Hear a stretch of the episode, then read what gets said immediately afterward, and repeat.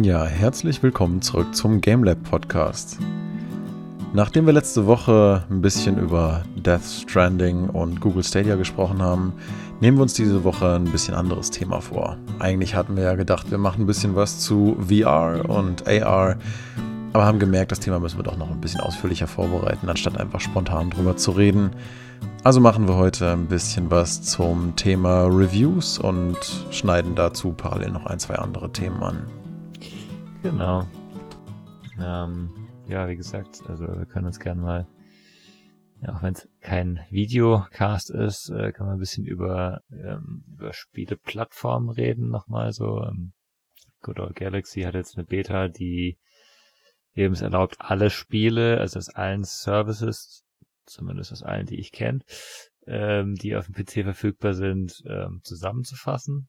Und ähm, das ist schon ganz interessant aus, aus zwei Gründen, finde ich. Zum einen musst du halt nicht äh, sechs Clients gleichzeitig aufmachen, wenn du mal schaust, was du jetzt gerne spielen wolltest.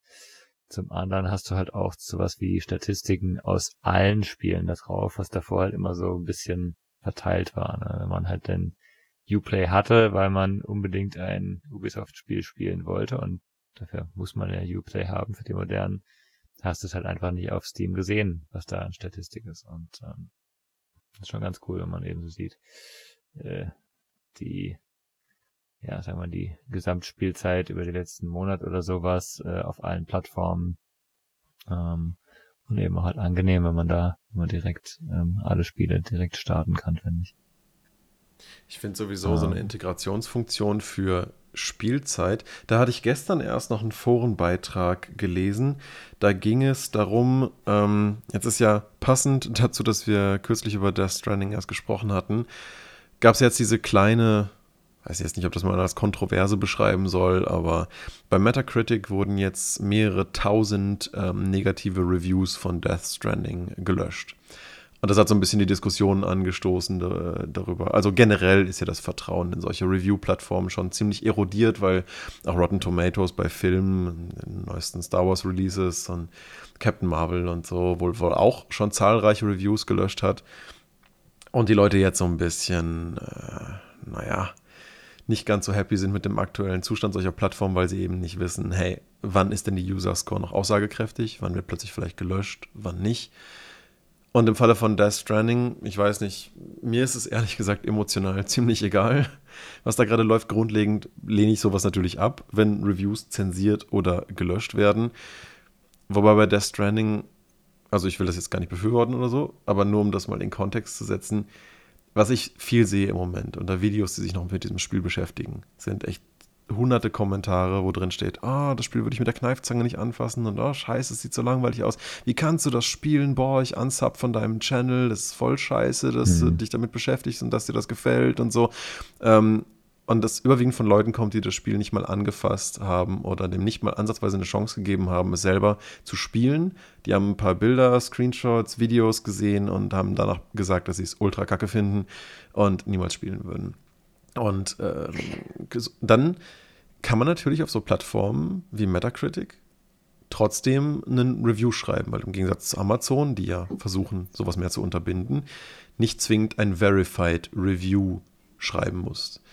Na, und da hatten jetzt ein paar Leute so vorgeschlagen, hey, weil es halt so viele unverified Reviews gibt, sowohl 0 Stern als auch 10 Stern ähm, äh, Punkte Reviews auf Metacritic, ob man nicht vielleicht mal über sowas nachdenken sollte, dass man halt dort auch so eine Art Verified Purchase, also dass so, sozusagen jemand, der unter einer gewissen Spielzeit in einem Spiel überhaupt hat, vielleicht gar kein ähm, kredibles Review verfassen darf. Das ist vielleicht ein bisschen eine kontroverse These. Na, äh, auf der einen ja. Seite, auf der anderen Seite, ich persönlich finde das jetzt keine so blöde Idee. Aber ich will, schau mal, also zum einen, du, du bist dann halt nicht mehr anonym, ne? Das ist ja schon ein Punkt, den du, der ist positiv und negativ, ne? Du, du kannst sagen, okay, äh, da vielleicht traut sich dann einer eben nicht mehr, das zu schreiben, was er wirklich denkt. Ähm, das andere ist, was, also eine Spielzeit finde ich extrem schwierig, weil ähm, klar ändert sich dein, dein Verhalten, dein Verhältnis zum Spiel, während du es spielst, aber gleichzeitig äh, was ist denn die Spielzeit, ab der du es beurteilen kannst? Vielleicht kann ich das Spiel nach fünf Minuten beurteilen, aber das nächste Spiel erst nach fünf Stunden. Ne? Und wer legt es fest? Mhm. Das fände ich echt schwierig. Ja, absolut. Also ich sage ja auch gar nicht, dass Spielzeit jetzt irgendwie so der, der tollste und, und, und beste Indikator ist, den man haben muss. Ich meine, so ein Spiel wie Journey ähm, kannst du auch nach 15 Minuten feststellen, dass es ein ganz tolles Werk ist und dieser Eindruck verfestigt sich nur noch. Und klar, von manchen Games hast du auch noch schneller einen Eindruck oder halt erst noch wesentlich später. Äh, bei, bei Rocket League ähm, Ne? Wenn du so ein Casual-Spiel spielst, dann merkst du auch innerhalb der ersten paar Minuten, das Game hat eine unglaublich gepolischte Game-Mechanik. Wie gut die eigentlich ist, merkst du erst später im Spiel. Dann kommen halt irgendwie jetzt blöderweise aktuell gerade neu ähm, eine ganz fiese Art von Monetarisierung hinzu. Jetzt findet man das Spiel irgendwie wieder blöd. Jetzt hat sich das Spiel aber online geändert. Das heißt, der Spielzeitindikator ist auch kein Indikator dafür, warum man es jetzt ähm, gerade schlechter bewerten würde. Ist dann kontextuell auch immer anders. Es ist, ähm, ja, wie gesagt, nach wie vor ein schwieriges Thema, klar. Ähm, ich, ich, find, ich fand nur den, den Grundgedanken von, wenn schon jemand ein Review schreibt, dann sollte er sich doch irgendwie vielleicht auch mal ein bisschen mehr mit dem Spiel auseinandergesetzt haben, als nur, ich gucke mal kurz in ein Let's Play rein und entscheide davon, ob, ob das ein Produkt ist, was überhaupt was taugt oder nicht.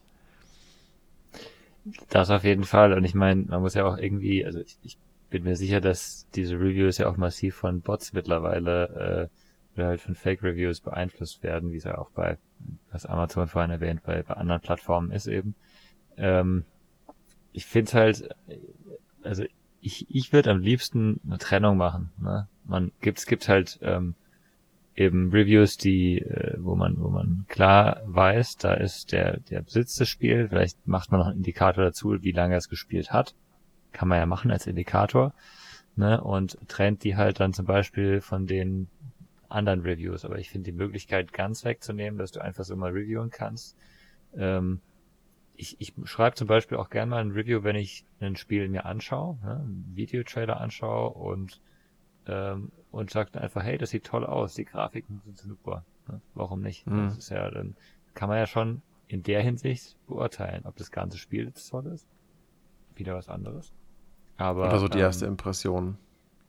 Genau, erster Eindruck. Ja. Hey, das sieht doch interessant aus.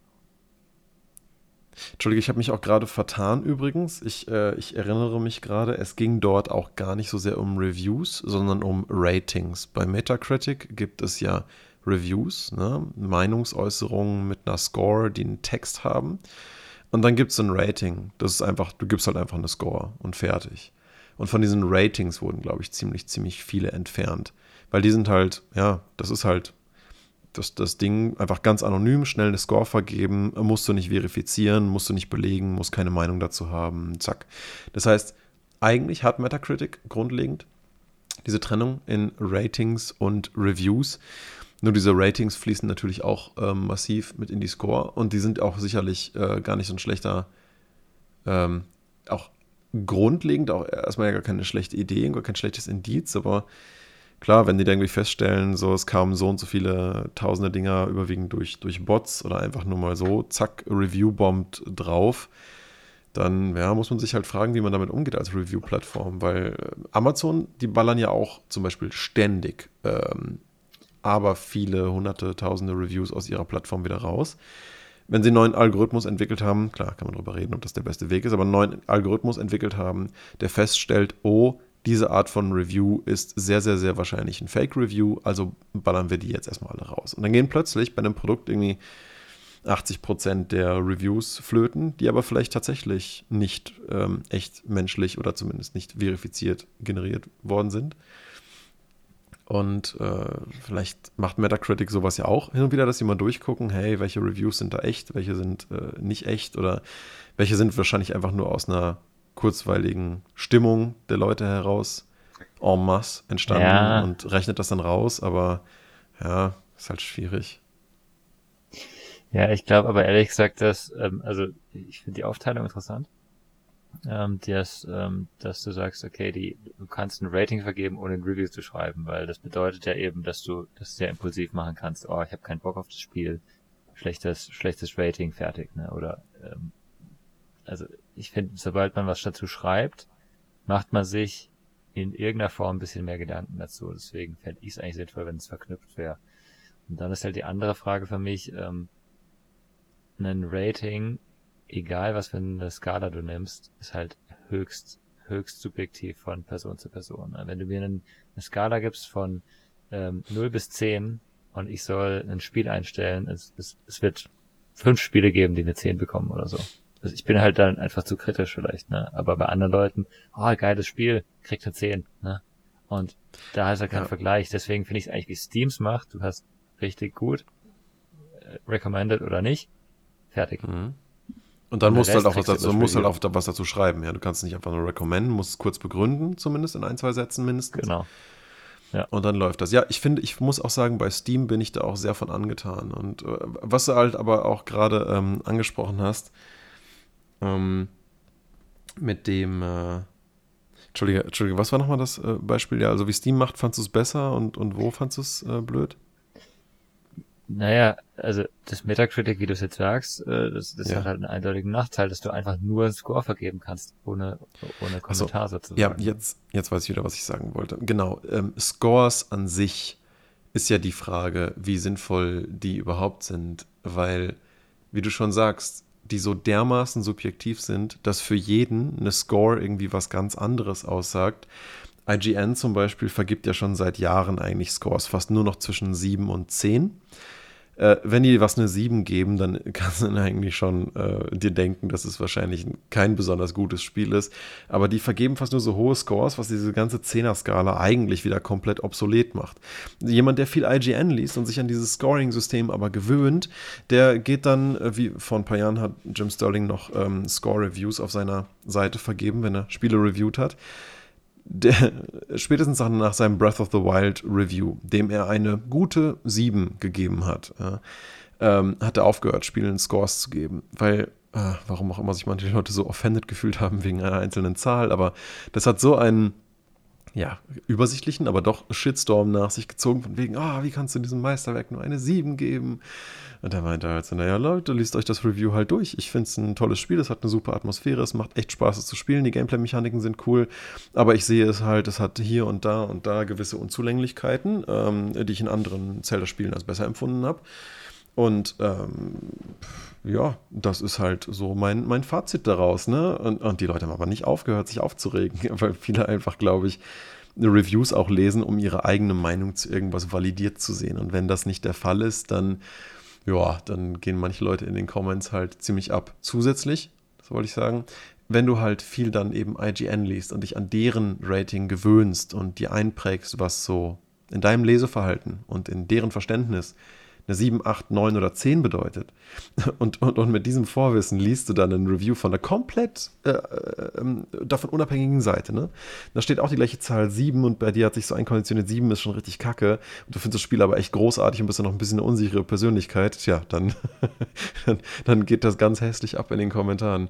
Ist, ähm, ja, und, und, und ich finde, gerade an so einem Beispiel muss man sich doch dann mal die Frage stellen, wie sinnvoll sind dann überhaupt eigentlich so Scores, die sich auf eine Nummer runter reduzieren? Ich verstehe total, wenn manche Seiten eben sagen, wir verzichten mittlerweile ganz darauf wir, oder wir versuchen verschiedene Kategorien mit einzelnen Scores zu belegen, weil ähm, das, wie ich mich früher in der Grundschule auch schon immer gefragt habe, wie kann man denn anhand von einer Zahl Leute äh, oder Fakt, ne, Leute so alle über eine Zahl miteinander vergleichen? Vielleicht ist ja irgendwie bei jedem ein bisschen was unterschiedlich, jeder was ausgearbeitet hat oder so.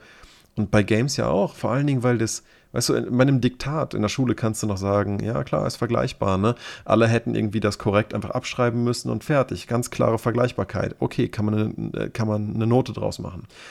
Aber Spiele und wie die aufgenommen werden, das ist ja, das birgt ja schon so krass viel Divergenz bei den einzelnen Leuten, die es eben spielen. Plus, dass es dann auch noch so viele Arten von verschiedenen Spielen gibt und verschiedenste Arten von Erlebnissen und, und wie man das aufnimmt.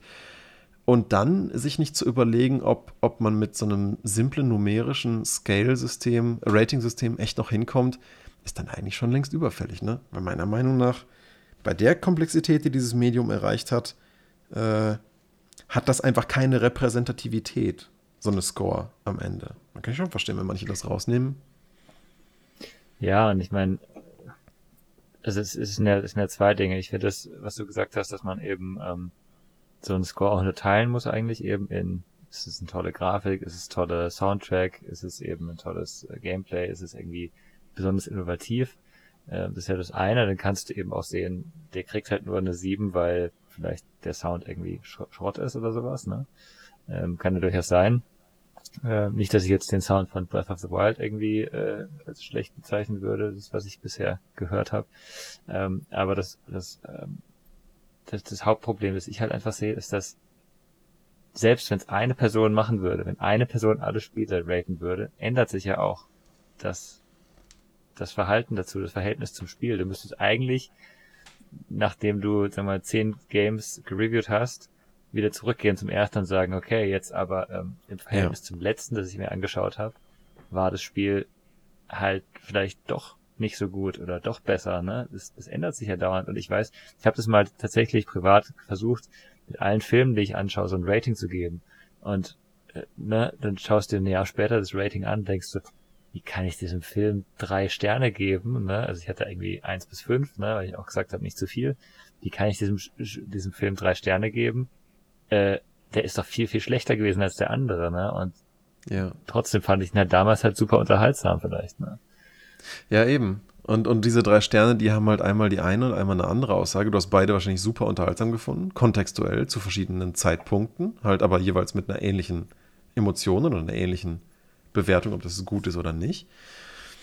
Und äh, ja, eben, aber das ist es ja. Die Vergleichbarkeit über Zeit hinweg ist einfach eigentlich völlig absurd weil du das einfach nicht gewährleisten kannst. Ja. Deswegen ist es ja dann, es ist ja auch so albern, wenn sich dann Leute über so ein Rating aufregen, was mal jemand vor zwei Jahren im Spiel gegeben hat. Na, wie kannst du damals dem das gegeben haben und jetzt gibst du dem hier auch eine 7? Äh, das entwertet ja völlig deine Score und ach, wie geht denn das nur? Und das ist alles so bescheuert. Deswegen, ähm, deswegen würde, würde ich, also ich habe auch schon einige Reviews geschrieben und so, deswegen schreibe ich halt auch, wenn ich irgendwas schreibe, nur mal ein Fazit drunter. Also wenn ich denke, für wen ähm, und mit welcher Erwartungshaltung, das zu welchem Zeitpunkt, wann was ist, was man davon erwarten kann, was so meine Erfahrung damit war. Aber ich, ich könnte sowas gar nicht auf eine Zahl runterbrechen. Ich versuche das halt irgendwann auch möglichst zeitlos zu halten, wenn man ein Review drei Jahre später liest, immer noch das Gefühl hat, ah, okay, für die Art von Zielgruppe, mit der Art von Erwartungshaltung passt das. Okay, cool, da kann ich mit dem Review jetzt noch was anfangen.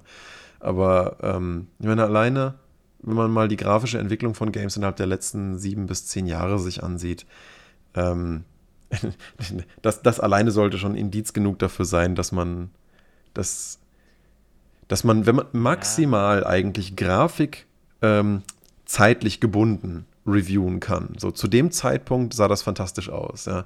Aber das ist einfach kein, kein Wert, der über die Zeit hinweg irgendwie Bestand hat. Deswegen ist da auch schon die Frage, kann man das überhaupt numerisch runterbrechen oder nicht? Also ja, wobei bei der Grafik muss ich sagen, ganz ehrlich, ähm, ich, ich finde, dass da noch die größte Möglichkeit ist, sich ähm, am Stand der Technik zu orientieren. Weil du sagen kannst, also wenn du jetzt 3D-Grafik anschaust und ich schaue mir Far Cry 1 an, das damals hammergeil war. Das war einfach. Das sieht immer noch ganz in Ordnung aus.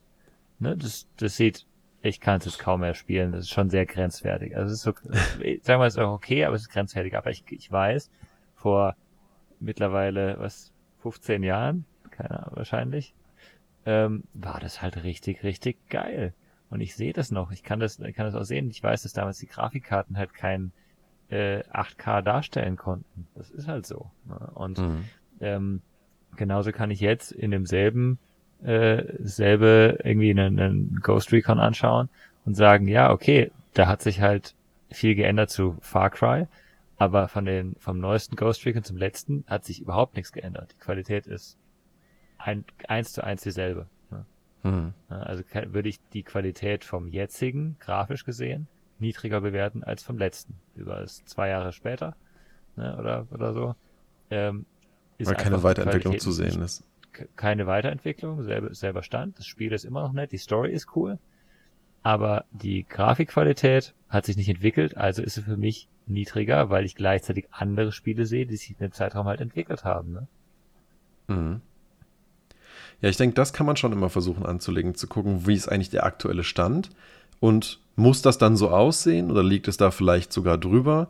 Ähm, ich meine, das ist ja auch was, ich, ähm, ich meine, Death Stranding, wenn du es in drei Jahren spielst, wird es wahrscheinlich nicht mehr äh, so, so ähm, den gleichen visuellen Impact haben. Aber als ich das Ding gestartet habe, ich habe letzte Folge schon gesagt, äh, ich habe mich ständig gefragt, sind wir jetzt, sind wir jetzt noch, sind wir jetzt noch Spielgrafik, 3D-Rendering oder ist das hier Live-Action? Kann es kaum auseinanderhalten, weil es so dermaßen gut geworden ist. Und es kann durchaus sein, dass in drei Jahren alle Spiele so krass aussehen. Und wenn du dann so ein Review liest, dann denkst du dir so, ja, ist halt Standardgrafik, ne? Ist cool, aber ja. Und aber kontextuell, heute gesehen, ist das bei weitem das Beste, was wir an Gesichts- und, und, und, und Face-Textur-Technologie meiner Meinung nach äh, bei weitem äh, gerade bieten können. Auf so einer eigentlich sehr unterpowerten Konsole wie der PS4. Ähm, für den aktuellen Stand der Technik unterpowered, ja. Also, das ist Wahnsinn. Deswegen, ja, gut. Klar muss man sich dann fragen, wer liest auch drei, vier Jahre alte Reviews? Ich bin sowas, jemand, der macht sowas schon. Ich glaube, ich bin da aber massiv in der Minderheit. Die meisten Leute interessiert ja, was gerade aktuell ist. Das ist ja auch äh, absolut nachvollziehbar. Und ähm, ja, daran richten sich halt die äh, Reviews. Und wenn das halt ne, zeitlich mit, mit der Konkurrenz dann gerade gut vergleichbar ist, verstehe ich ja auch, dass man das irgendwie beziffert, wenn man das nachvollziehbar machen kann. Aber eben so dieser Gesamtscore, weißt du, die, die, ähm, so gemäß dem Sprichwort, ne, die, äh, das Ganze ist mehr als die Summe seiner Teile, äh, genau das kommt halt eben nicht rüber in so einer zusammengebündelten Score. Vor allen Dingen, wenn man sich die Webstatistiken anguckt von so Seiten wie IGN und so, die ähm, der gleiche Grund, warum Jim Sterling auch darauf kam, unter anderem auf diese Scores zu verzichten. Er hat sich seine Google Analytics angeschaut und hat gesehen, die Leute sehen das Review, wurde gepostet, gehen drauf, scrollen runter, sehen die Score, bleiben fünf Sekunden auf der Seite, schließen das Ding wieder. Also der Großteil der Leute will erstmal wissen, wie ist denn die Nummer? Lohnt es sich überhaupt, das Review zu lesen? Wenn es irgendwie über acht ist, dann lese ich vielleicht mal rein, ansonsten Scheiß drauf. Ähm, das, äh, ja, klar. Das scheint ja für viele Leute echt immens äh, wichtig zu sein. Ne? Das ist ja auch nachvollziehbar. Ist schön einfach, verständlich. Eine Zahl, die man einordnen kann und puff, äh, Meinung gebildet, fertig. Ja, und äh, gleichzeitig sehe ich halt auch so ein bisschen, ähm, also, klar, das ist dieses äh, Too Long didn't, didn't Read, ne? Man, man, schaut, man hm. scrollt halt runter oder man, man liest sich irgendwie eine, eine Zusammenfassung an. Äh, gleichzeitig, ich meine, ich finde es eben ganz cool, wenn es halt doch einen Indikator gibt, ist es ein gutes oder ein schlechtes Spiel. Äh, es gibt ja dann auch Möglichkeiten, wie es bei Steam jetzt ist, äh, dass du eben siehst, in der letzten Zeit wurde es halt sehr negativ bewertet, aber insgesamt war es positiv. Das heißt, es gab irgendein Update offensichtlich, das das Spiel verschlechtert hat. Ne? Das finde ich übrigens ganz, Reviews ganz lesen. toll, das Feature. Davon können sich ja. ganz viele andere Seiten was abschneiden. Dieses Trend in letzter Zeit, das wird völlig unterbewertet, glaube ich, aktuell noch. Ja. Und äh, das andere, was du vorhin schon mal angesprochen hattest, ähm, also überhaupt der, der Ausgangspunkt, dass, dass Reviews ähm, entfernt werden, ne, ähm, oder das, in dem Fall waren es ja Ratings, keine Reviews, ähm, aber du hast Amazon angesprochen, also Amazon lässt ja schlechte Reviews gar nicht zu, ne? Also immer wenn ich ein schlechtes Review schreiben möchte zu einem Produkt, das ich dann halt auch immer zurückgebe, weil es wirklich schlecht ist, lässt Amazon meinen ausführlichen und sehr gut begründeten Review nicht zu. Das ist ja interessant. Echt? Das wird quasi rejected und nicht gepublished, oder wie? Korrekt. Es ist so, dass ähm, Amazon dann sagt, hey, das entspricht nicht unseren Richtlinien. Ich schreibe dann immer, also nicht, nicht mehr, weil ich keinen Bock mehr drauf habe, habe ein paar Mal geschrieben, was entspricht denn nicht und dann gibt's keine Antwort äh, und fertig. Mann, krass. Ich meine, so rein völlig amoralisch und nur aus Unternehmersicht für Amazon natürlich verständlich, wenn sie sagen, ähm, wir wollen so viel Produktverkäufe wie möglich pushen und Reviews zwischen viereinhalb und fünf Sternen sind halt Verkaufspusher. Äh, Aber äh, so an sich, wenn die wirklich an einem authentischen Produkt Meinungsbild interessiert sind, ja eigentlich äh, völliger Blödsinn. Ne? Aber ich meine, man sieht ja, wie Amazon da operiert. Sobald ein Produkt sich erfolgreich zeigt, ähm, nehmen sie es selber in ihr Lineup auf, kicken den Händler raus, machen es zu einem Amazon Basics Produkt, das sie dann selber vertreiben, in die einfach noch selber herstellen. Ähm, um das einfach komplett nur bei ihnen liegen zu lassen und so weiter. Ne? Also klar, Amazon hat noch weitaus andere Probleme, aber das ist, äh, glaube ich, ein so ein Ding davon. Ah, das ist krass, das höre ich jetzt zum ersten Mal, dass da Reviews einfach negative ganz, äh, ganz rejected werden erst. Aber ja, äh, offensichtlich ja, auch, je länger, je länger die sind, umso, Thema. So, je, je, länger um sie sind, um, umso, umso stärker werden sie rejected. Also je ausführlicher sie negativ sind sozusagen. Ähm, schon, schon ganz interessant. Das ist ja interessant, weil man würde ja eigentlich denken, je kürzer sie sind, desto unreliabler ist die Kritik äh, und desto mehr hätte man einen Grund, das zu bannen. Das ist ja auch ein Riesenproblem ähm, bei Google zum Beispiel, dass du bei Google jederzeit einen neuen Google-Account machen kannst. Gibt es irgendein Unternehmen, was dir gerade nicht in den Kram passt, ein anonymes Ein-Stern-Review ohne Text. Und gegen Ein-Stern-Reviews ohne Text kannst du rechtlich nicht vorgehen. Das kannst du zwar versuchen, aber da wird nichts bei rauskommen. Ähm, nur wenn die Text haben, kannst du versuchen, da irgendwie gegen anzugehen. Ähm, wir hatten das ja gemerkt bei, bei ähm, Hannas äh, Gastronomiebetrieb, den sie ja eine Weile hatte. Da hat die Konkurrenz irgendwann angefangen, sich Fake-Accounts zu machen, hier und da mal Ein-Stern-Reviews zu vergeben. Wir wussten das auch, aber du kannst halt nichts dagegen machen. Und Google meinte halt, sorry, das System ist für uns auch nicht transparent, wir können da nichts tun. Ähm, aber deswegen, das ist also einer der Gründe, warum ich mir da dachte, Mann, das wäre doch auch echt wichtig, dass Google von allen Konzernen es doch mal schafft, wenigstens so was Simples wie bei Amazon, ein, ein verifizierter Kauf oder in dem Fall ein verifizierter Besuch einer, einer Gastronomie äh, sein zu müssen, um es dann bewerten zu können. Aber ich glaube, das ist nur eins der Probleme. Ich glaube, mit Reviews, wir haben vor allen Dingen auch ein Mentalitätsproblem, äh, dass dass viele Leute halt dann ein Review geben, wenn sie halt gerade in einer bestimmten Stimmung sind und diese halt gern kundtun möchten. So wie wenn man gerade mal schnell einen Twitter-Post absetzt. Aber wenn du mich fragst, ist das eigentlich nicht die Zielsetzung von einem Review, aber ich sehe das ja immer wieder. Eben gerade so bei Gastronomie, das ist so schade. Wir haben in Lübeck einige echt tolle Sachen gefunden zum Essen gehen. Und manche Einstellen-Reviews, das kannst du dir echt nicht geben. Ja? Da stehen da so Sachen drin wie, dies ist unser Stammrestaurant. Wir gehen hier seit 20 Jahren jede Woche einmal hin. Das ist immer ganz, ganz fantastisch. Aber heute stand eine dubiose Person am Eingang, die hat uns komisch angeguckt. Wir wissen nicht, ob die zur Belegschaft gehört oder doch. Jedenfalls haben wir uns diesmal sehr unwillkommen gefühlt. Ein Stern. Weißt du? Und diese Leute checken nicht, dass sie ja äh, damit, also die scheinen nicht zu verstehen, dass sie mit diesem Review ein Konglomerat ihrer sämtlichen Besuche der letzten 20 Jahre dadurch abbilden und das jetzt halt als Durchschnitt posten. Ja. Und deswegen ähm, fand ich das so viel interessanter, wie das dann so gewisse Hotelbewertungsportale oder so machen. Die, die lassen dich gar nicht erst eine Score vergeben. Die fragen dich nach einzelnen Sachen, wie du mit denen zufrieden warst. Und am Ende, wenn du das alles abgegeben hast, errechnen sie dir daraus deine Review-Score und so deine, die Profilübersicht, die du diesem Hotel ähm, äh, oder, oder Restaurant oder wie auch immer äh, gegeben hast. Ja. Und ähm, ja, das ist ein wesentlich aufwendigerer Prozess. Dadurch kommen natürlich wesentlich weniger Reviews zustande. Aber die, die zustande kommen, die haben wenigstens eine Aussagekraft. Die sind differenziert und deren Mittelscore ist dann auch fair vergeben. Weil das ist es ja bei Google. Jemand ist heute gerade nicht zufrieden mit dem Restaurant, wo er immer perfekte Erfahrungen gemacht hat. Zack, ein Stern. Und das ist wirklich geschäftsschädigend. Ja? Also 250 Reviews hast und du kriegst irgendwie ein Stern-Review, um dann deinen eigentlich verdienten Schnitt wieder ähm, in die richtige Richtung zu drehen. Wenn du so bei viereinhalb Sternen bist oder so, dann brauchst du erstmal 20 5-Stern-Reviews. Und das steht einfach alles in keinem Verhältnis. Das Ein-Stern-Review ist ein völlig overpowertes, anonymes, jederzeit vergebbares, mit Fake-Profilen untermauerbares Tool, das meiner Meinung nach einfach längst äh, überholt gehört. Und ich finde, die Games-Industrie mit Steam und so hat da schon viel, viel bessere Ansätze für, für Review- äh, Akkumulationen und ja. Ja, aber ich fand, also ich finde das, was du gerade gesagt hast, dass man eben ähm, eigentlich immer dieselben Fragen stellt, statt zu sagen, hier kannst du auf eine Zahl klicken oder auf äh, eine Sterneskala.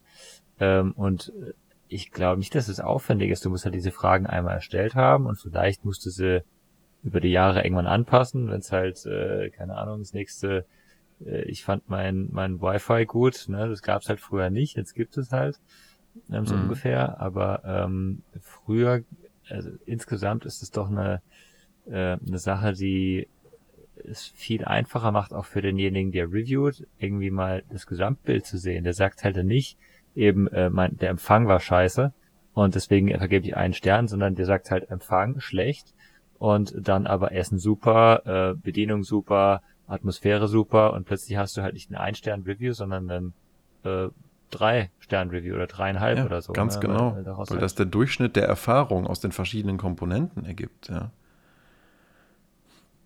Da wäre es jetzt für mich interessant, ich meine, wir haben jetzt auch ähm, äh, die ersten Reviews angefangen für die GameLab-Seite, ähm, ob wir uns da genau sowas auch mal überlegen, dass wir sagen, hey, ähm, wir versuchen immer dieselben Fragen zu stellen, zumindest. Ne? Also mhm. dieselben Kategorien zu machen und dann sagen wir nur ähm, Grafik gut oder schlecht ähm, oder ähm, Audio, Soundtrack toll, nicht toll.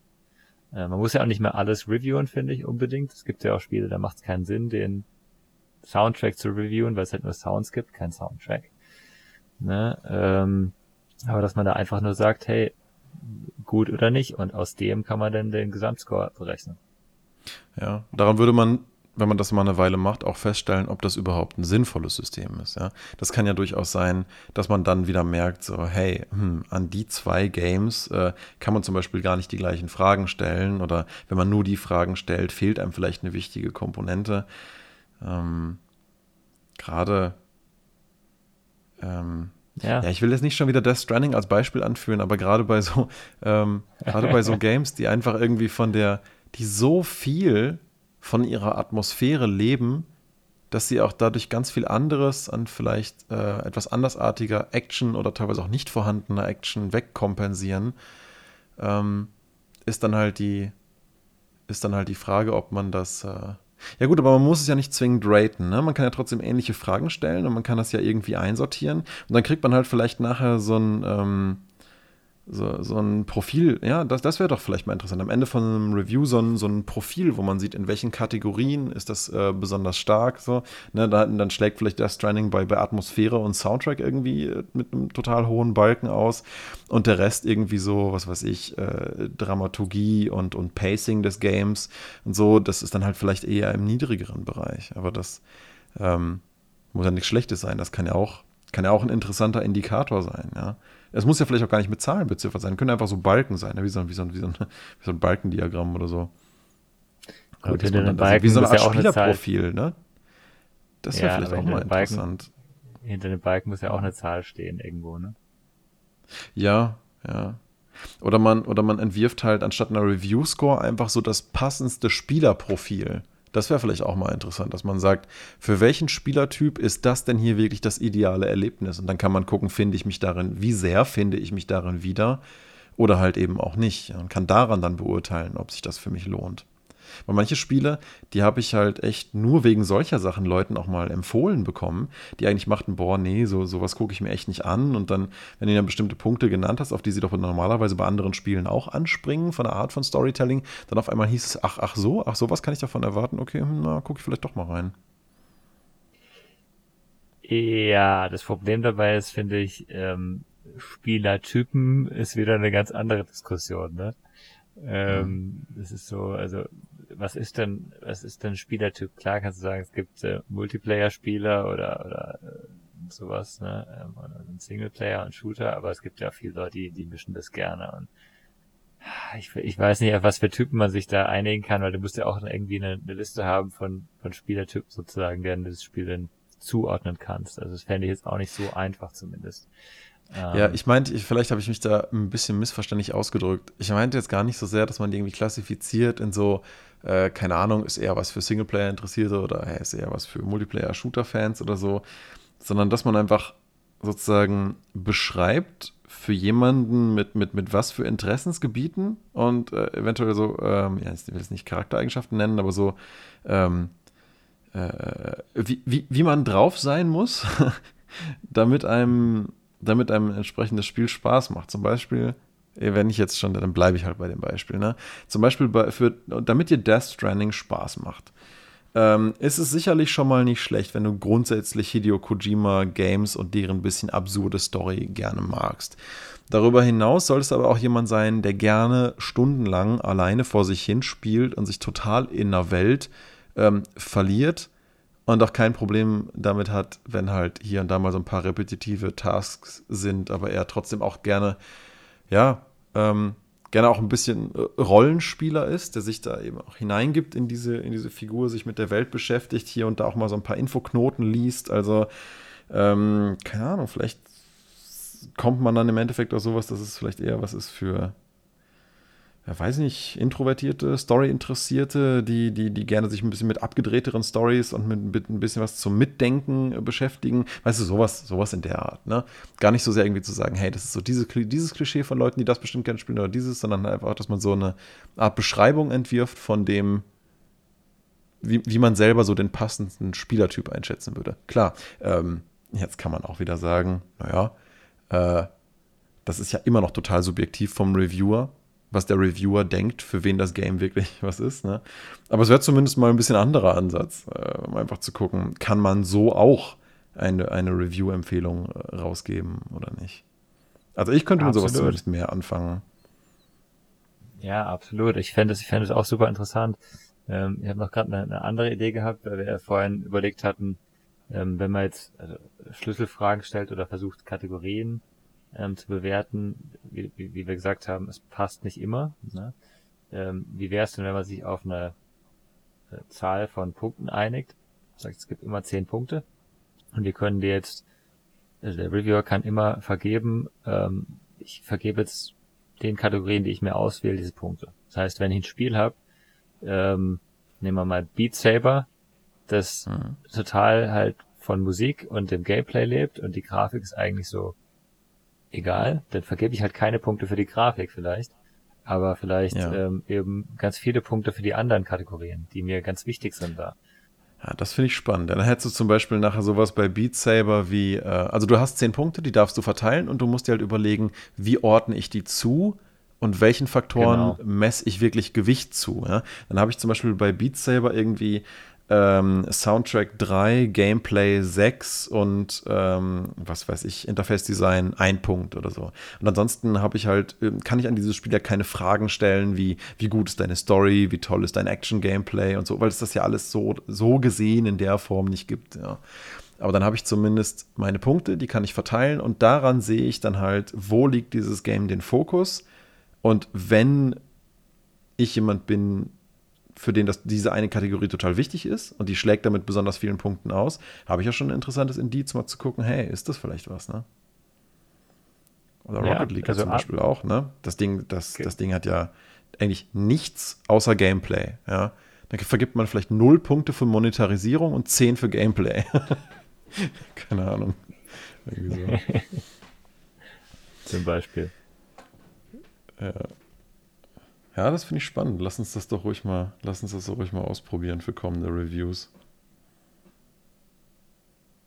Ja, also ich, ich, ich würde es echt mal gern mal ausprobieren, wie es, wie es funktioniert, eben auch wie es von wenn es verschiedene Leute machen, wie es, wie es da funktioniert. Ähm, aber eigentlich, wenn halt jemand reviewt, der total viel Wert auf Grafik legt, dann vergibt er da halt auch viele Punkte. Und wenn es jemand reviewt, der mhm. total viel Wert auf ähm, auf die Story legt, vergibt er da halt auch Punkte. Und äh, das ist ja auch ein Hinweis eigentlich, der, der gar nicht so schlecht ist. Ja, wir hatten auf der damaligen GameLab-Seite ja auch so Profile der einzelnen Leute, die was, äh, die was geschrieben hatten. Könnte ja interessant sein, solche Infos da ruhig auch mit aufzunehmen, damit man auch weiß, äh, das machen ja viele Gaming-Seiten auch, ja. Die halt, aber die machen halt meistens nur so einen zwei, drei Zeiler zu der Person, wo die schreiben, ja, die Person hat, hat so da und da ihre meisten Interessen, dies und das, zack, bumm, fertig. Ähm, aber selbst äh, so, so runtergebrochen kurz das dort auch ist, ähm, hat es doch einen gewissen Mehrwert, den man daraus lesen kann, um einen Kontext zu haben dafür, wie man dieses Review aufnimmt. Wenn jetzt jemand einen Review schreibt über Final Fantasy 15, der halt irgendwie sonst nur FIFA spielt, dann hast du halt einen ziemlich klaren, interessanten Kontext dafür, ähm, was so die Erwartung, also was so die, das, das, Vorwissen mit dieser Spielereihe und vielleicht auch die Erwartungshaltung daran angeht und warum dann bestimmte Reviews so und so zustande kommen. Absolut. Ja. Ja, also ich finde es äh, insgesamt ähm, auf jeden Fall ein spannendes Thema, was, dass man da einen, ich sage jetzt mal einen relevanten ähm, Wert in irgendeiner Form, Mehrwert für den, äh, für den Leser, der diese Reviews auch ja lesen will, ähm, rausbekommt. Und ich bin da äh, total, also ich, ich lese so gut wie keine Reviews. Ne? Ich schaue mir nie irgendeinen Score auf, also ich weiß nicht, ich war glaube noch nie auf Metacritic oder ich weiß nicht, wenn ich das letzte Mal auf IGN war oder sowas. Ich, ich mache das einfach nicht. Ich schaue mir bei Steam, wenn ich direkt neben dem, da wo ich es kaufe, das Spiel, was sehe, dann schaue ich mir die letzten paar Reviews an, ob es interessant ist, wenn ich mir nicht sicher bin. Ähm, ob da irgendeiner was, was schreibt, das, das meine Grundmeinung da irgendwie beeinflussen könnte. Aber mhm. ähm, ich, ich, ich, also ich lese Reviews, wenn, dann lese ich Reviews, die ich, ähm, wo ich sage, inhaltlich will ich das mal wirklich wissen und dann lese ich aber den Review, wo du sagst, einen Jim Sterling Review, der ähm, der total halt das Spiel kritisch anschaut, das ist, finde ich, schon interessant. Aber diese, diese Standard-Reviews oder Werte, die haben für mich einfach so wenig Mehrwert, dass ich da gar nicht anschaue. Ne? Deswegen, ja. Ja, nicht, da, weil die halt eben genau das machen, ne? dass sie halt oft so standardisierte Fragen an die Spiele ja. anlegen und dann kommen halt immer die gleichen Arten von Reviews dabei raus und bei mir ist es auch so die einzigen, der einzige Moment, wo ich Reviews lese, ist eigentlich, wenn ich fertig bin mit einem Spiel und einfach nochmal gucken will, was gibt es denn sonst noch so für Meinungen dazu und äh, wie steht das so im Kontrast zu meinem Erlebnis, meinem Eindruck dazu. Und dann liest man halt vielleicht nochmal ein paar Kommentare, um zu gucken, wie wird das denn allgemein von den Leuten aufgenommen. Einfach mal, um so ein bisschen facettenreicheres äh, Meinungsbild sich davon zu machen. Vorab zu einem Release gucke ich mir meistens, wenn überhaupt, nur so kurze Empfehlungsvideos an, äh, mit so wenig Spoilern wie möglich natürlich um überhaupt einen Eindruck davon zu kriegen, ähm, worauf lässt man sich denn da so grundlegend ein. Und ja, aber ich suche tatsächlich da auch meistens immer nach Reviewern, deren Spielertyp ich ohnehin schon sehr ähnele, um von denen einen kleinen Hinweis zu kriegen, hey, lohnt sich das für jemanden wie mich, slash dich in diesem Fall. Ähm, und äh, auf Basis davon treffe ich dann halt meine Kaufentscheidung oder eben nicht. Ja. Aber deswegen kaufe ich fast nur noch auf Empfehlungen, auch von, von Freunden hin, wenn irgendwer sagt, so, hey, das und das ist aus den und den Gründen toll, ohne jetzt irgendwelche Spoiler zu nennen, dann bringt mir das eigentlich am meisten. Und da mache ich im Durchschnitt auch die besten Erfahrungen mit, so nach, nach Empfehlungen von Leuten, deren Meinungsart und Typ ich kenne und wertschätze, selbst wenn die total von meiner abweicht. Ja. Aber solange ich weiß, was das für Leute sind und wie sich deren Meinung bildet und ich daraus einschätzen kann, ob das vielleicht auch dann was für mich ist, bringt mir das auf jeden Fall mehr als einfach irgendein so Review, ja. Das Lustige ist bei mir, also eben Steam Reviews, ne, ähm, ich, ich, der einzige Reviewer, dem ich tatsächlich folge, ist Critiquing Doge, der einfach überhaupt keine mhm. sinnvollen Reviews schreibt. Der schreibt dann halt einfach nur halt in Dogespeak, ne, zum Beispiel, ich habe gerade aufgerufen, many symbols, such colors, very puzzles, 8 von 10 Pose. Ne? Da weiß ich, dass dieser Reviewer dieses Spiel in irgendeiner Form ähm, gut findet. Ne? Und dass es ein Puzzlespiel ist, dass es ein farbiges Spiel ist und daran kann ich mich schon entscheiden, will ich mir das überhaupt anschauen oder nicht. Ne?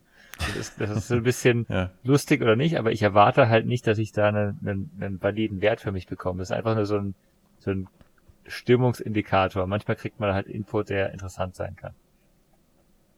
Mhm. Ja. Nee, da hat ja jeder seine eigenen Methoden irgendwie zu, zu gucken, hey, äh, passt das zu mir? Weil ich meine, gut, ich meine, Heutzutage ist es eigentlich einfacher denn je, an so Infos auch ranzukommen. Und ich finde es dann eigentlich auch sinnvoll, wenn man die nutzt und nicht einfach nur blind kauft. Ich meine, nur aus dem Grund haben wir ja immer noch viele große Publisher, die Pre-Order-Quatsch äh, sondergleichen äh, fabrizieren, weil sie eben wissen, dass es viele Leute gibt, die sich nach wie vor nicht informieren, die sich einfach ein paar Trailer angucken, sich dann hypen lassen, das übelst geil finden und dann blind kaufen. Aber ich finde, für jeden, der sich da ernsthaft informieren will, ähm, die Leute, die wirklich ein ernsthaftes Interesse daran haben, ist es so schlecht nicht, wenn man da eben sich auch mal alternative Review-Formen und so anschaut. Ja, auf jeden Fall.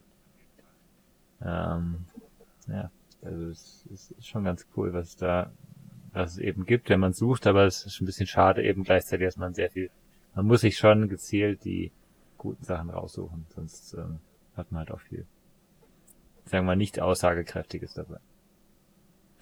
Ja, absolut. Ja, das war ja doch jetzt mal ein sehr umfassender Excerpt zum Thema Reviews. Wollen wir es für die Woche dabei erstmal äh, lassen? Oder hast du jetzt zu dem Thema noch was, wo du sagst, hey, das, äh, das hat uns jetzt noch gefehlt? Nö, finde ich gut. Ich fand das auch ähm, echt äh, interessant und ich finde, wir haben jetzt ja auch was Cooles für die, ähm, für die Gamelab-Seite und unsere Reviews mitgenommen, wo wir eben mhm. sagen können, da kann man was ausprobieren. Ähm, und ähm, ja, finde ich cool. Ja, denke ich auch. Gut. Dann würde ich sagen, verabschieden wir uns bis zur nächsten Woche. Ciao, ciao.